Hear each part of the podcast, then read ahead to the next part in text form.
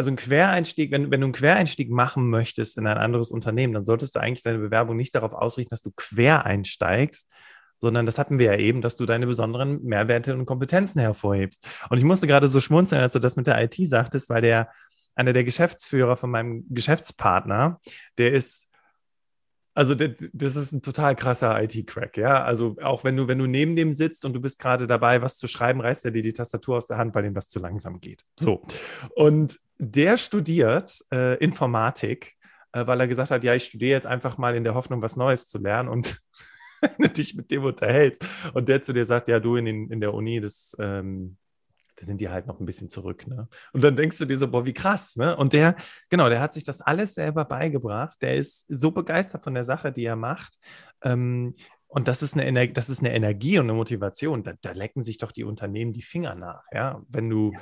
so jemanden hast. Und dann gibst du dem spannende Projekte und äh, machst den nicht zur Führungskraft, sondern lässt den schön programmieren und dann ist der glücklich. Ne? Und das, das sind eben so Punkte. Gab es denn ähm, für dich jetzt auch im Laufe der Zeit, auch wo du vielleicht fürs Buch recherchiert hast oder mit den Menschen gesprochen hast, einen Quereinstieg, der dich am meisten beeindruckt hat? Also ich habe, ähm, da gibt es mehrere Beispiele für, ähm, aber einer, der mich besonders berührt hat, weil er auch mit Journalismus zu tun hat, ne, ich, klar bin ich auch, deswegen hat es mich wahrscheinlich so berührt. Ähm, Peter Klöppel ist vielleicht vielen ein Begriff. Ähm, RTL, ne? Der Nachrichtenmann. Genau, RTL Anchorman, also der, ähm, der Nachrichtensprecher und mittlerweile auch, glaube ich, Chefredakteur. Ähm, ah, stimmt, ja. Mhm. Der hat, was hat er studiert? Ich wäre jetzt natürlich bei Journalismus gewesen, aber wir reden ja hier über Quereinstieg im Podcast. Hat ich auch gedacht. Er hat Agrarwissenschaften studiert. Ach, wie krass. Er hat Agrarwissenschaften studiert und ist jetzt Anchorman und Chefredakteur bei RTL. Und, und das finde ich einer der krassesten Quereinstiege. Also da gibt es auch Milliarden andere Beispiele. Ich habe auch eine Freundin, die ist Berufsmusikerin und hat viel, zuletzt viel vor älteren Menschen äh, musiziert und hat sich jetzt, also hat diesen Beruf der Berufsmusikerin an den Nagel gehängt und hat sich jetzt ausgebildet zur Pflegekraft und pflegt jetzt sozusagen die Menschen, für die sie früher Musik gemacht hat. Okay. Ähm, auch ein Einstieg, der mich sehr beeindruckt hat. Ähm, ja, also das heißt, das muss nicht, das hat nicht immer mit, mit irgendwie berühmten Persönlichkeiten zu tun, aber ähm, um jetzt zu Peter Klöppel einmal zurückzukommen, der, der hat ein Praktikum auf dem Bauernhof gemacht und ähm, hat gemerkt, dass er die Sachen, die er im Studium äh, gelernt hat, teilweise bei vielen Agrarökonomen oder Bauern ähm, nicht angekommen ist bisher weil es halt so wissenschaftlich formuliert, verschwurbelt ist, dass damit kein Mensch was anfangen kann. Und er hat sich gedacht, Mensch, ich kann dem, was ich da gelernt habe, super in einfachen Worten beibringen und habe da Bock drauf und es macht mir Spaß. Und das ist doch das, was Journalisten tun. Dinge erst aufsaugen, fachlich, verstehen, äh, hinterfragen und dann allgemeingültig sozusagen oder allgemein verständlich, voraussetzungsfrei zu erklären. Und deswegen ist er dann Journalist geworden und war dann auf einer Journalistenschule, also ne, hat dann natürlich eine Weiterbildung oder so dann eben gemacht zusätzlich nach dem, nach dem Studium und hat es jetzt eben zu der Position geschafft, ähm, in der er jetzt ist. Und ähm, das finde ich richtig beeindruckend. Ich, ja. Ja, das, das ist dieser, weißt du, es gibt ja viele Menschen da draußen, die, die suchen nach diesem Funken. Ne, die sagen so, ach, ähm, oh, ich, was ist mein Warum? Ist ja auch ein Riesenthema gerade in unserer Gesellschaft. Finde dein Warum. Äh, was motiviert mich? Was bringt mich dazu, morgens aufzustehen? Und das merke ich zum einen bei Menschen, die noch ganz am Anfang ihrer Karriere stehen, Berufseinsteigende, ne, die häufig dann etwas studiert haben, weil sie das halt studiert haben, weil man das halt so macht. Und ich finde das immer äh, ganz beeindruckend bei meiner Frau, ähm, äh, ohne sie jetzt zu sehr in den Himmel zu loben, aber ich glaube, sie freut sich darüber, wenn ich das jetzt mal kurz sage. Die Caro, die hat eine Ausbildung als, jetzt muss ich es richtig hinkriegen, ich glaube, Logistikkauffrau hat sie, glaube ich, gemacht. Genau. Ich hoffe, es war nicht großen Außenhandel. Ich verwechsel das immer bei ihr. Naja, auf jeden Fall hat sie diese Ausbildung gemacht. Und wenn du sie fragst, warum hast du diese Ausbildung gemacht, dann, hat sie, dann wird sie dir erzählen, naja, mich halt irgendwie ich habe halt eine Ausbildung gesucht und äh, war halt mit der Schule fertig und habe halt gedacht, ja gut, mit einer Realschule kannst du ja sowieso nichts anderes machen äh, oder was Besseres. Äh, aber eine kaufmännische Ausbildung ist eine solide Ausbildung und die mache ich jetzt. Und dann hat sie die Ausbildung gemacht Und dann hat sie in der Zeit immer mehr gelernt, äh, gemerkt, dass sie sich eigentlich sehr für das Thema Lebensmittel und Ernährung interessiert. Sie hat zum Beispiel auch bei, ähm, also ja, bei verschiedenen Logistikdienstleistern gearbeitet, die natürlich dann auch mit diesen ganzen Handelsketten arbeiten. Und hat sich dann ernsthaft die Frage gestellt, kann ich mit einem Realschulabschluss in der Lebensmittelindustrie arbeiten? Und dadurch ist eine so krasse Kraft, ich versuche sie übrigens schon seit Jahren natürlich vors Mikrofon zu zerren, aber sie will nicht, eine, eine Motivation entwickelt, das Abi nachzuholen, dann äh, mit äh, knapp Ende 20 einen Bachelor zu, zu studieren und dann äh, mit Anfang 30 ähm, das Masterstudium zu absolvieren und dann als Berufseinsteigende, wie du gerade sagst, mit niedrigerem Gehalt, weil sie ja eigentlich schon, ich glaube, fünf, sechs Jahre Berufserfahrung hatte, einzusteigen als Junior-Produktentwicklerin äh, und dann den Weg zu machen. Aber natürlich mit einer Motivation, die natürlich ungebremst ist. Ne? So.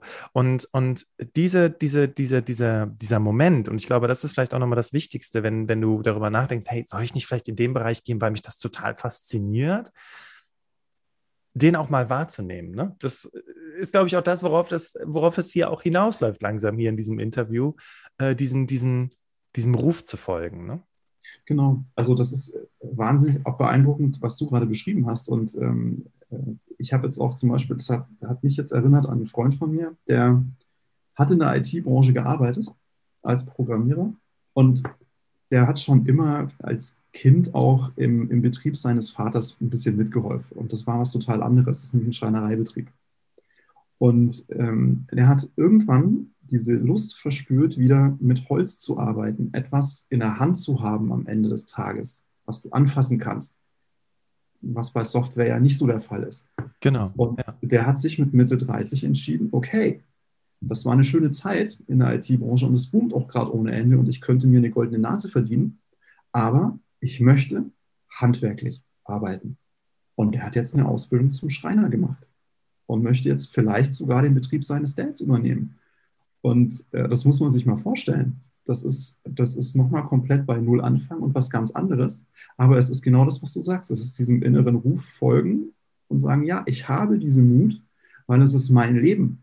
Und ähm, ich bin jetzt, wenn ich, wenn ich später mal ähm, dann nicht mehr arbeite, stehe ich dann vor der Frage, wo, was will ich dann über mein Leben erzählen? Ist ein, ja, also will ich so ein bisschen, ja, musste halt durch und äh, zusammenreißen und, und mach und äh, so, es gehört sich nun mal so und das hat man früher schon immer so gemacht und ähm, oder ist es ein, ich bin mir sehr, sehr treu geblieben. Ja, das ist jetzt auch ein bisschen romantisiert, ich weiß. Ja, ja. Ähm, aber wenn es irgendwie machbar ist und die persönlichen Umstände zulassen und auch finanziell irgendwie handelbar ist. Wenn es eine Partnerschaft gibt, muss auch die Partnerschaft dahinter stehen. Also da muss, äh, das muss besprochen sein. Das ist ähm, dann auch mit Einschnitten für vielleicht die gesamte Familie äh, verbunden. Kann alles sein. Aber ähm, es zumindest probiert zu haben, durchgesprochen zu haben, so viel Kraft und Energie sollte jeder mal aufwenden ja, ich sage jetzt nicht, äh, jedem rennt eurem Ruf hinterher, aber setzt euch aktiv damit auseinander und überlegt euch, was ist euch wichtiger und was treibt euch da jetzt eigentlich? Also was sind die, was sind die Trigger?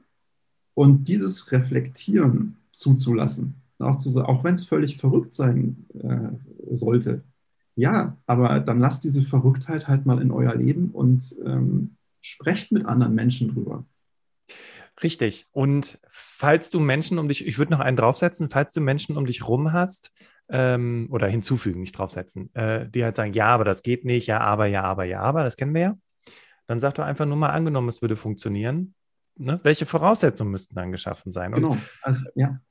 Und, und, und, du, guck mal, du hast ja gerade von, von deinem Bekannten erzählt, mit der dann die, die, die Schreinerei-Ausbildung gemacht hat. Ich meine, äh, der war dann schon 30, richtig? Habe ich das richtig verstanden? Mitte, Mitte 30. Mitte, Mitte 30. Und dann mit den ganzen jungen Leuten da in der Ausbildung zu sitzen, die wahrscheinlich, also nicht alle, das will ich gar nicht sagen, um Gottes Willen, aber es, du triffst ja auch immer wieder Menschen dann, die diese Ausbildung machen, weil sie glauben, es gibt keinen anderen Weg, sie haben keine anderen Möglichkeiten, sie haben keine, äh, sie haben halt ein schlechtes, eine schlechte, eine schlechte, ähm, einen schlechten Schulabschluss und deswegen müssen sie jetzt halt was Handwerkliches machen.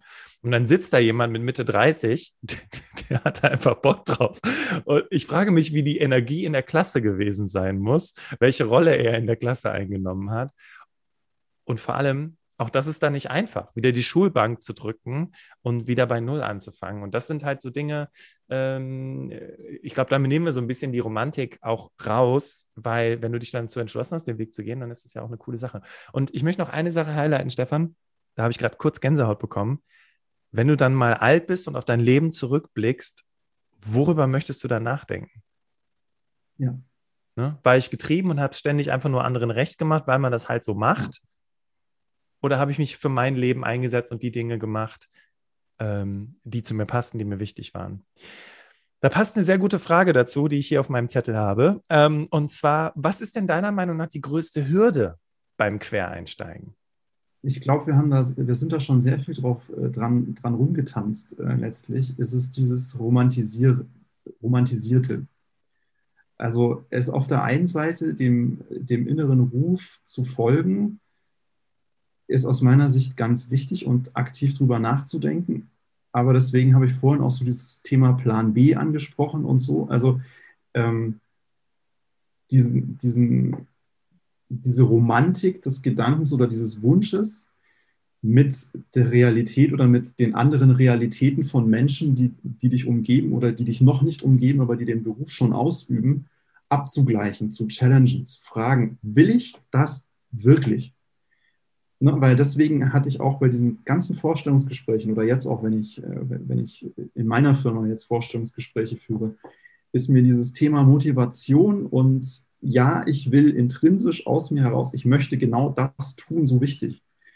Ähm, dieses auf den Prüfstand stellen, nochmal von rechts auf links drehen und mit anderen Leuten einfach Sparring zu machen. Und da hilft es auch mal eine Berufsberatung. Also jetzt äh, von welcher Stelle auch immer. Einfach mal mit jemandem drüber zu sprechen, der mit dir und deinem konkreten sozialen Umfeld überhaupt gar nichts zu tun hat. Der aber Coach ist, der oder Berater ist oder mit, mit vielen Leuten, die entweder vor einem ähnlichen Problem, vor einer ähnlichen Herausforderung schon mal standen, schon mal einen Austausch hatte das finde ich immens wichtig, weil nur so kriegst du auch andere Perspektiven und, ähm, und bekommst nicht nur dieses, also ja, wenn du in einer Umgebung, in einer Nein-Umgebung, würde ich es mal nennen, bist, dann ist es nochmal wichtiger, als, als wenn du eh schon in einer Ja-Umgebung bist und du, du dich eigentlich in Anführungsstrichen nur fragst, was brauche ich, um diesen Quereinstieg zu machen. Da muss ich hinkommen zu dieser Frage, was brauche ich eigentlich? Und, und das kann ich erst tun, wenn ich wirklich weiß, dass ich das will. Also sprich, ähm, so, mir ist es bei meinen Büchern genauso wichtig wie, ähm, wie jetzt in solchen Situationen, den Austausch ähm, in, in, ins Rampenlicht zu stellen. Also in dem Buch ähm, da feiern wir uns nicht als Autoren selbst, sondern wir, wir haben mit Personalverantwortlichen, wir haben mit Quereinsteigenden gesprochen, wir haben ähm, mit Berufseinsteigenden gesprochen, die in einen ganz anderen Beruf ein, eingestiegen sind, als, äh, als das ihre Ausbildung eigentlich äh, vorgezeichnet hätte, in Anführungsstrichen. Und haben so versucht, Erfahrung weiterzugeben. Und genau dieser Austausch ist aus meiner Sicht die größte Hürde beim Quereinstieg, weil das sehr wenige Leute tun. Es hat sehr viel mit Reflexion zu tun und, ähm, und sehr viel auch mit über den eigenen Schatten springen, mit Leuten zu sprechen, sich zu öffnen, aufzumachen, äh, über, über auch Selbstzweifel zu sprechen. Das ist nicht einfach, aber wenn man es denn mal gemacht hat, ist es super hilfreich. Also das merke ich auch jetzt zum Beispiel, ich vergleiche, das ist vielleicht ein bisschen ähm, überspitzt, aber ich vergleiche auch die Rolle als Vater als Quereinstieg. Es gibt keinen Vaterführerschein. Ähm, ja. Wie auch, weil jedes Kind ein anderes ist. Und du hast, und das fand ich ein schönes Bild, das habe ich letztens in einem, auch in einem Podcast gehört. Du hast als Vater oder als Eltern jedes Jahr mindestens, wenn nicht noch öfter, ein anderes Kind vor dir. Und du musst dich jedes Mal wieder darauf einstellen, was braucht das Kind gerade? Wie, also ne, auch dieses Thema Bedürfnisorientiertheit ähm, ist eins. Und das kannst du total auch auf die Jobwelt übertragen. Du kannst auch sagen, ja, ich, ähm, ich bin als Papa, bin ich Quereinsteiger, weil ich, ähm, ich habe keine Ausbildung als Papa gemacht, wie auch, oder als Eltern oder als Mama.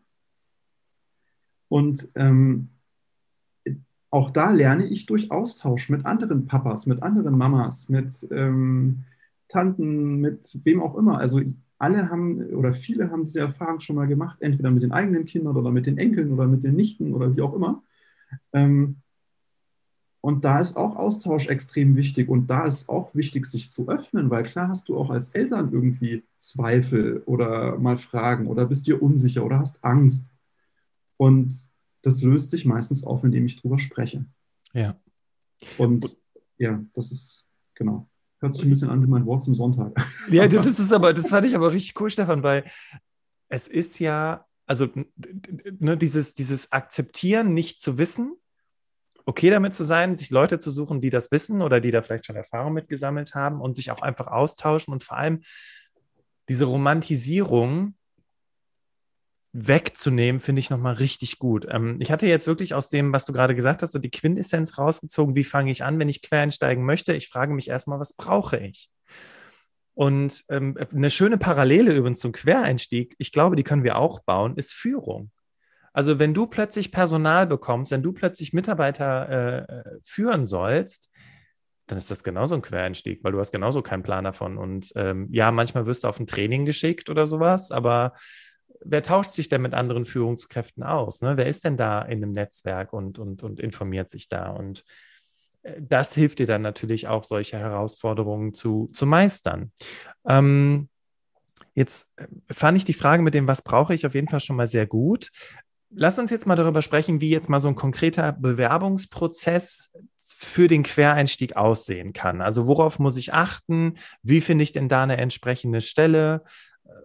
Worüber, worauf man in der Bewerbung achten soll, haben wir schon drüber gesprochen. Aber wie, wie, wie, wie fange ich jetzt an, wenn ich weiß, was ich für mich brauche? Was, was wäre jetzt der nächste logische Schritt aus deiner Sicht?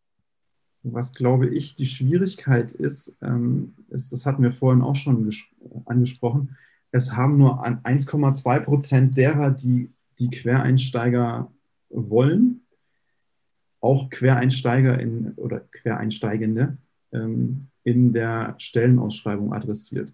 So, das heißt, ich habe erstmal die Herausforderung herauszufinden, habe ich als Quereinsteiger überhaupt oder Quereinsteigerin überhaupt eine Chance in dem Unternehmen? Also sind die aufgeschlossen oder nicht? Ähm, das ist eine Frage. Und die andere Frage ist, um an dieses Was brauche ich anzuschließen, ist es ein Beruf oder ein, ein Job, wo ich zwingend eine bestimmte Ausbildung oder Weiterbildung oder Aus- und Weiterbildung oder eine Kombination davon zwingend brauche, das ist das allererste. Also ich muss erstmal herausfinden, okay, wenn ich jetzt mich entschieden habe, das ist der Beruf, in den ich quer einsteigen möchte, muss ich natürlich erstmal herausfinden, gibt es da irgendwelche Voraussetzungen für, die ich erfüllen muss und sie momentan noch nicht erfülle. So, wenn ich alle Voraussetzungen sozusagen erfülle, also wenn es keine Weiterbildung braucht oder ich habe die vielleicht schon absolviert, dann geht es darum, herauszufinden, wie tickt eigentlich mein Wunschunternehmen, wenn ich eins habe. Also wie, wie ticken die Leute da? Ähm, sind die eher aufgeschlossen? Sind die, ähm, ist es eher strikt? Ist es eher ähm, konservativ, ähm, so ein bisschen verschlossen, dann heißt es auch noch lange nicht, dass ich keine Chance habe als Quereinsteiger, sondern ich muss mich darauf einstellen, dass da vielleicht Hürden sind in den Köpfen, im Mindset von den Leuten, von den Personalverantwortlichen und von den Fach- und Führungskräften.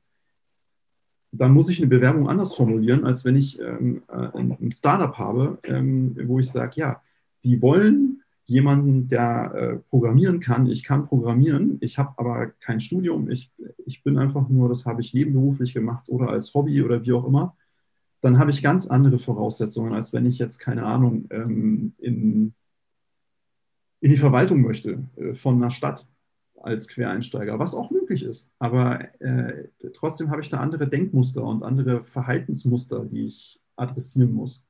Und wie finde ich das raus? Durch Austausch. Ja. Ich habe auch, ähm, ich habe mich auch bei Unternehmen beworben, wo ich überhaupt, also ich, ich bin schon leidenschaftlicher Heimwerker, ähm, aber das hat eine Zeit gebraucht. Und ähm, ich habe mich dann auch bei, äh, bei dem DIY-Magazin ähm, beworben. Und ja, okay, das ging über einen Headhunter, aber auch den musste man überzeugen. Ähm, und da stelle ich mich anders äh, drauf ein, als wenn ich jetzt in, äh, wie gesagt, in die Stadtverwaltung äh, möchte. Und ich habe mich auch erstmal ähm, kundig gemacht, wer arbeitet denn da jetzt gerade? Kann ich mal äh, Kontakt aufnehmen? Und natürlich sage ich dann nicht, ich bewerbe mich gerade als, äh, als Chefredakteur, sondern ähm, ich äh, möchte gerade in dem Bereich jetzt Fuß fassen und ähm, Sie, Sie sind schon echt eine Weile dabei und ähm, ich würde mich einfach mal eine Viertelstunde Ihrer Zeit klauen, in Anführungsstrichen, oder äh, geschenkt bekommen von Ihnen, um mit Ihnen darüber zu sprechen, wie ist denn Ihr Job, was, was machen Sie eigentlich den ganzen Tag, ähm, worauf kommt es an bei Ihrem Job, ähm, einfach nur, ich, ich habe nur Interesse daran zu verstehen, wie tickt eigentlich auch das Unternehmen. Ähm, so, und da werden Sie, glaube ich, ganz, ganz, ganz, ganz wenige haben, die sagen, lass mich in Ruhe. Und wenn es solche Menschen gibt, dann ist das kein persönlicher Grund, äh, der an, an, dem, an der Bewerbenden oder an den Bewerbenden liegt, sondern dann ist es Stress, dann ist es keine Zeit, dann ist es äh, darin begründet. Ähm, und das ist auch bei Bewerbungsabsagen so. Nichts persönlich nehmen ist verdammt schwer, aber beim Quereinstieg besonders wichtig, weil ähm, kommt auch auf die Branche an, aber äh, wenn es eine Branche ist, wo es sehr, sehr konservativ zugeht, dann hagelt es mehr Absagen, als ähm, wenn ich ähm, in einem Bereich bin, äh, keine Ahnung, Kreativwesen, wo, wo es ein bisschen lockerer zugeht, in Anführungsstrichen.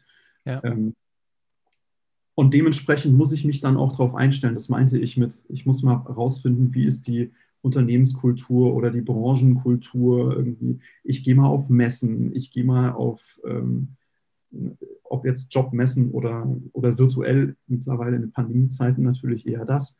Ähm, ich gucke, wo kann ich mich austauschen in Facebook-Gruppen, in, ne, oder ich will, meinetwegen will ich Social Media Managerin oder Manager werden. Ähm, da gibt es Facebook-Gruppen bis zum da hinaus und da gibt es auch ganz, ganz viele Leute, die den Austausch wollen, die auch sagen, hey cool, ähm, du willst es werden, obwohl du eigentlich, keine Ahnung, Schreiner bist geil, ja, lass uns mal drüber sprechen, weil ich finde einfach diesen, diesen Willen, ähm, diesen Weg zu gehen, cool. Also das heißt, die nehmen aus dem Gespräch auch was mit. Das ist keine Einbahnstraße, sondern das ist auch ein Austausch. Und deswegen glaube ich eben, dass da sehr, und das ist auch meine Erfahrung, dass die meisten Menschen dazu offen sind. Und die heutigen Möglichkeiten sind ja grenzenlos. Ne? Du hast ja mit, allein mit Hilfe von Xing oder LinkedIn hast ja echt die Möglichkeit, Hinz und Kunz anzuschreiben. Und Ladies and Gents, wenn ihr gerade mitgehört habt oder vielleicht habt ihr auch mitgeschrieben, was der Stefan so gesagt hat, das klingt ja schon fast wie so eine Nachricht, die man jemandem schreiben könnte und die ihr jetzt im Prinzip, ähm, wenn ihr den Podcast zu Ende gehört habt, einfach kurz schreiben könnt und dann Leute schreiben könnt, die euch interessieren. Und egal, ob du gerade im Berufseinstieg bist oder ob du, ob du schon einige Jahre Berufserfahrung hast, ne? so oder so, werden es halt spannende Menschen kennen. Ich möchte jetzt noch mal kurz auf dein Buch zurückkommen. Und zwar hast du ja wirklich eine ganz ganze Bandbreite an Menschen interviewt. Rückblickend betrachtet, gibt es da ein Element, wo du sagst, hey, das, das verbindet irgendwie alle miteinander und ähm, das ist auch das, was es dann braucht, um den Quereinstieg erfolgreich zu meistern? Ähm, ja, also äh, auch auf die Gefahr hin, dass ich mich wiederhole, aber ähm, ist halt so, ähm, das Thema Motivation war eins, das alle geeint hat. Also sowohl Personalverantwortlichen ist es wichtig, genauso wie die Bewerbenden, die den Quereinstieg gemeistert haben, haben auch darüber berichtet, ohne ihre Motivation, ohne diesem inneren Ruf zu folgen, dieser Funke, den du vorhin auch ansprachst, ohne den wäre es nicht möglich gewesen. Und ähm, was jetzt Bewerbende angeht, war dieser Rückhalt, der soziale Rückhalt, ähm, entweder im Freundes- oder Bekannten- oder Familienkreis, der war sehr, sehr wichtig ähm, weil es einfach nochmal Energie gibt, auch mal mit Rückschlägen umzugehen, einfacher, als wenn man jetzt ganz alleine isoliert in seinem Kämmerchen sitzt. Ähm, fällt es, glaube ich, jedem von uns schwerer, mit ähm, Rückschlägen, mit Enttäuschungen umzugehen, als wenn du ein Netzwerk hast, wo du sagst, ich kann mich mal auskotzen, ich kann auch mal sagen, hey, ich habe jetzt schon 30 Bewerbungen geschrieben, ich habe eine Antwort bekommen, es war eine Absage, die anderen melden sich nicht irgendwie, das ist alles voll ätzend. Ähm, das hat allen sehr viel geholfen.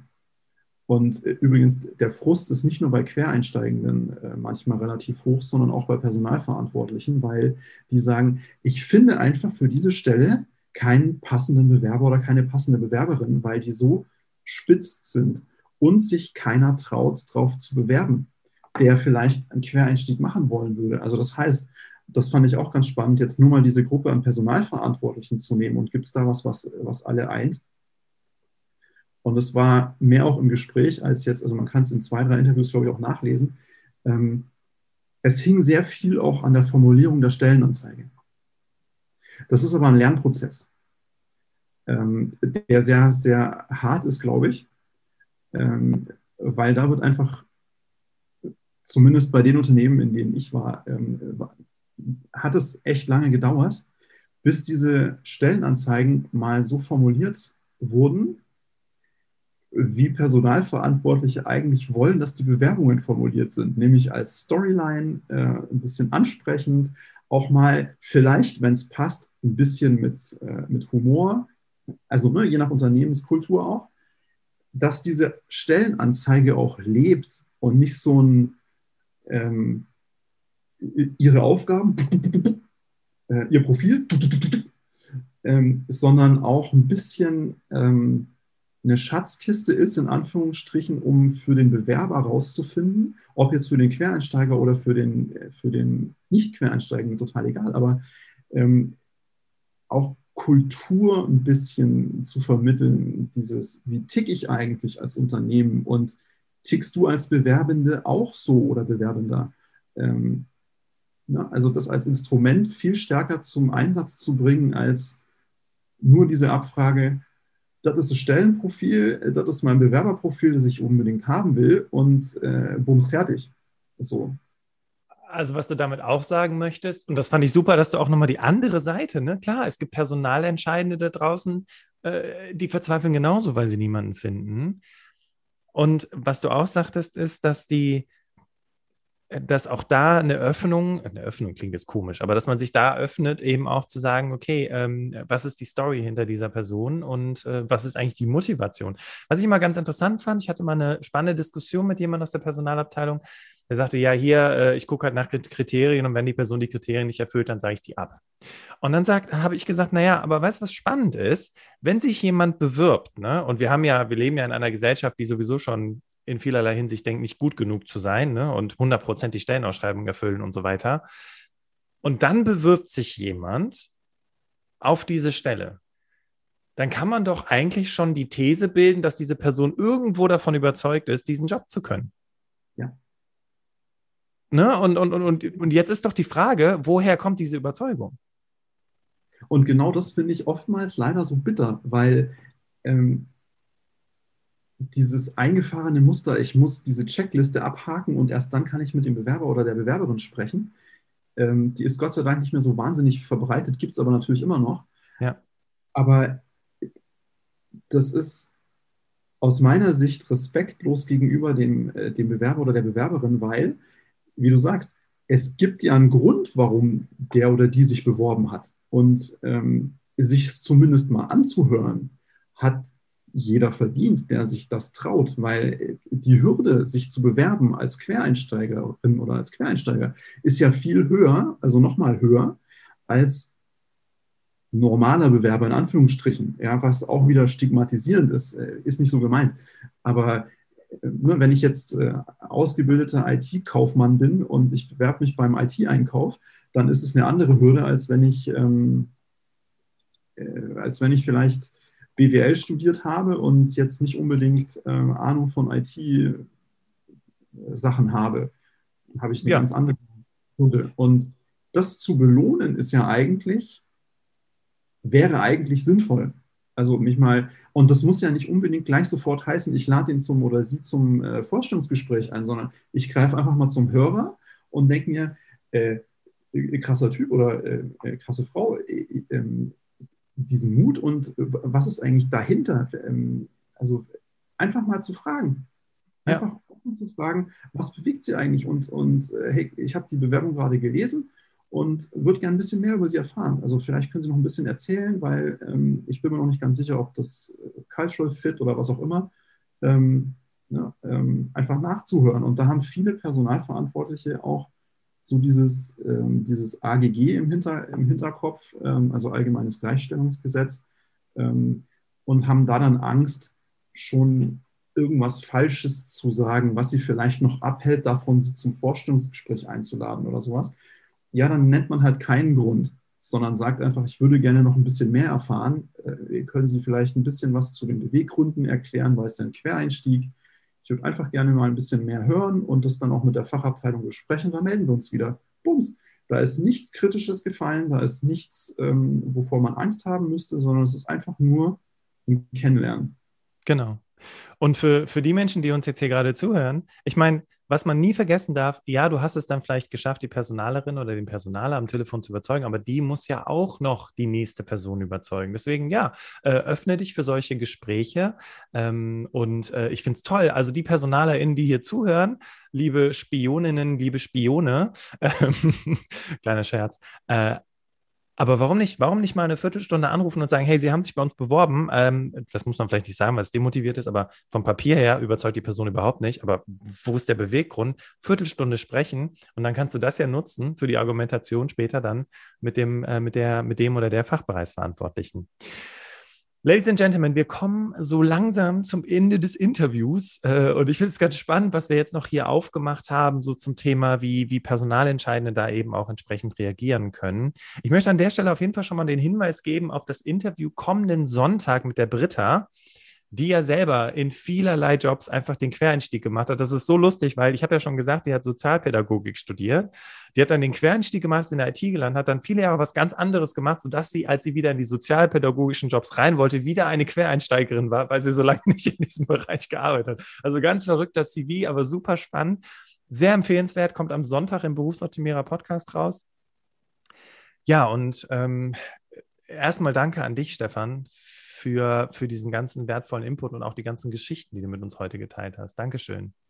Sehr gerne. Ich freue mich auf den Austausch. Der war, also hat mir auch sehr viel Spaß gemacht und äh, ich konnte auch was mitnehmen. Ja, und ich hoffe, wir draußen auch. Ja, das freut mich. Und das hoffe ich auch für dich, Ladies and Gentlemen, dass ihr äh, was für euch mitnehmen konntet. Und danke auch für eure Zeit, dass ihr euch vor allem für euch die Zeit genommen habt, hier im Berufsoptimierer Podcast mit dabei zu sein und diesem spannenden Interview zu lauschen.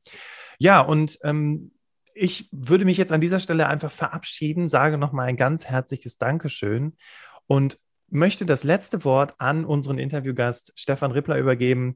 Dankeschön, Stefan. Bitteschön. Ja, ich möchte mit einem kleinen Zitat enden. Ähm, das Wasser wird nicht wärmer, wenn man später springt. In dem Sinne, ähm, einen Aufruf, mutig zu sein und dem inneren Ruf zu folgen, ihn auf den Prüfstand zu stellen aber nicht zu viel prüfen, auch gerne mal ins kalte Wasser springen, weil ähm, es wird wärmer, wenn man schwimmt. In diesem Sinne vielen, vielen Dank fürs Zuhören und viel Spaß in der nächsten Folge.